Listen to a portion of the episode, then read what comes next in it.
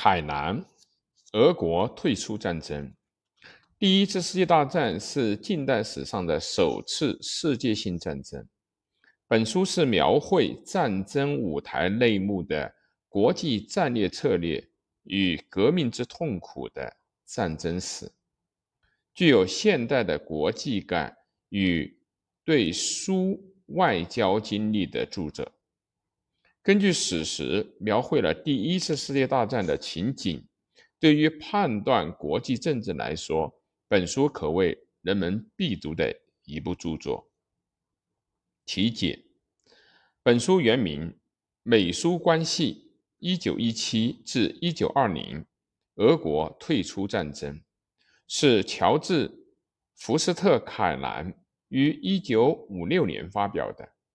在大约三十年间，凯南是美国在第一线的著名外交官，尤其是对苏关系方面。众所周知，第二次世界大战后，在冷战初期，凯南是美国采取的对苏政策、遏制政策的实际理论的创立者。一九零四年，他出生于威斯康星州的米尔沃基市。一九二一年进入到普林斯顿大学学习，主修历史。一九二五年一毕业就进入到国务院工作，接受了成为俄国问题专家的使命。不久就被派往波罗的海三国首都的总领事馆任职。一九二九年又进入到柏林大学攻读俄语与俄国文学两年。一九三三年。由于当时的美国总统罗斯福承认苏维埃政权，而恢复了美苏的外交关系。凯南以三等秘书的身份派赴莫斯科，这就是他在以后二十年间成为苏联问题负责人的开始。一九四七年四月，他被任命为新设的政策计划委员会的负责人。这是当时的马歇尔国务卿鉴于冷战的长期化，为了协调美国外交政策而设置的机构。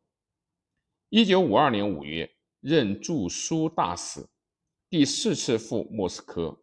从这个时候开始，他与当时的杜勒斯国务卿的反攻政策发生了尖锐的对立。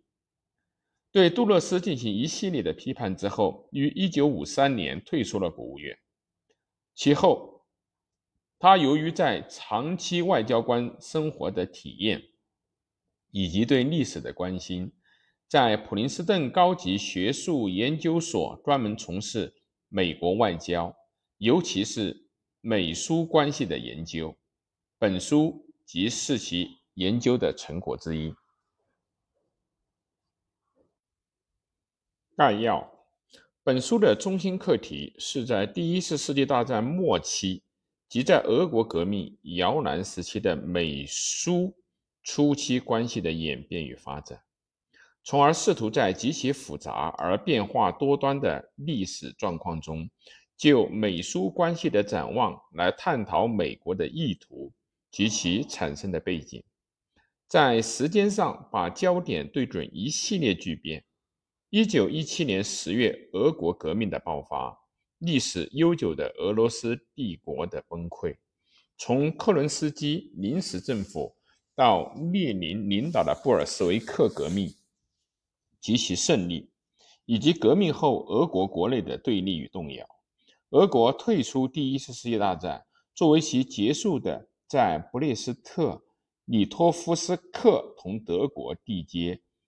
单独。媾和的条约等等。本书就复杂而多变的国际形势来展望国家间的利害对立，尝试错误及误解等等。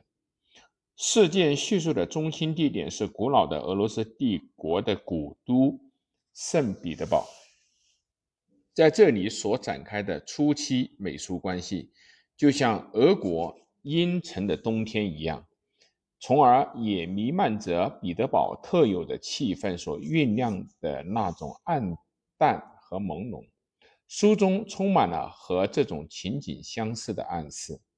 本书针对那些出场的各有特色的人物，详尽地论及他们各自的个性与作用。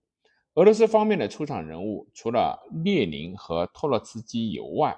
都只不过是一些伏笔，主要是对初期美苏关系的建立起过作用的美国方面的人物，着力描绘了他们的意图、行动和重要性。其中不但有以当时的美国总统威尔逊、国务卿南辛为首的自行国策的最高当事人。而且还有在彼得堡从事美苏关系的实际工作，在各式各样意图和目的之下倾注了自己全部精力的人们，例如美国驻俄国大使弗朗西斯、大使馆陆军武官兼驻俄美军军事团结团长贾德森准将、公共情报委员会在俄实际的负责人希森。美国红十字委员会中心人物罗宾森等等，关于这些人的意图及活动对美国外交政策的决定性作用与意义，本书做了冷静的批判性的研究。这些人际关系网络错综复杂，彼此之间存在着猜疑或者是矛盾，时而还要包藏秘密的或者敌对的关系，他们影响着美国对外政策的制定。不是起因于俄罗斯革命的混乱或者动乱的异常事态，主要是为了应付历史上首次建立的博尔什维克政权。